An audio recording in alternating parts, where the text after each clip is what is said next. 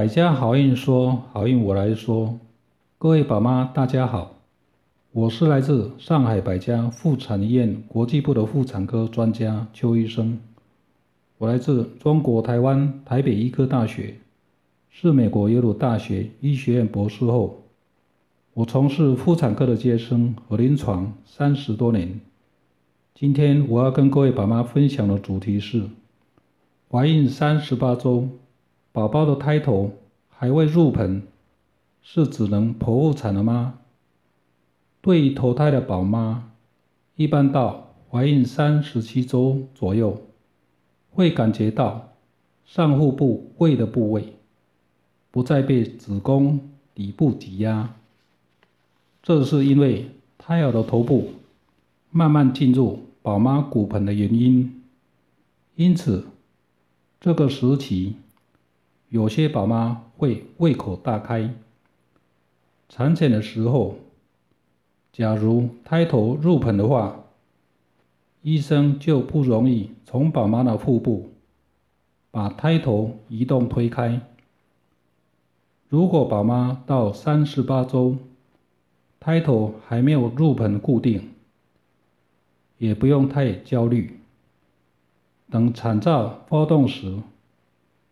就是当宝妈有落红、破水、规律阵痛时，再以产科内诊确定。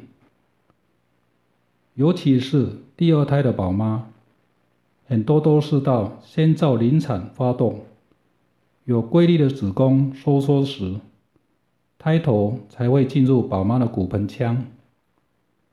如果宝妈是第一胎，到了产兆发动的时候，经过产科内诊检查，依旧出现胎头没有入盆、没有固定的情况，此时宝妈要特别的谨慎小心了。也就是说，可能是因为宝妈的骨盆稍微偏小，或肚中的宝宝胎头稍微偏大，而产生胎头骨盆不对称。万一遇到这种情况，宝妈也不用太担心，只要宝宝的胎心跳正常，还是可以尝试顺产。如果产程进展顺利，子宫颈慢慢变软、变薄、扩张的速度正常，比如说从最初的两公分变成三公分。每小时顺利的扩张一公分以上，子宫收缩的强度逐渐增强，子宫收缩的时间间隔越来越密，越来越短。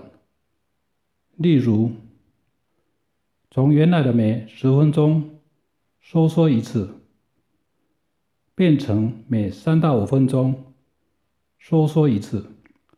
这样一来，大部分宝宝的胎头会慢慢的下降、固定，顺利进入骨盆腔。假如产程进展的曲线不正常，例如子宫颈开到五公分、六公分就停住了，不再扩张，或者是。本来子宫收缩很强，间隔很密，但是后来间隔又慢慢拉长。例如，从原来的每三到五分钟变成十到十五分钟才收缩一次。遇到这种状况，宝妈就不要勉强顺产了，因为这是最常见的。剖腹产指征，胎头骨盆不对称，英文称为 CPD，C 是胎头 （cephalus），P 是骨盆 （pelvis），D 是不成比例 （disproportion）。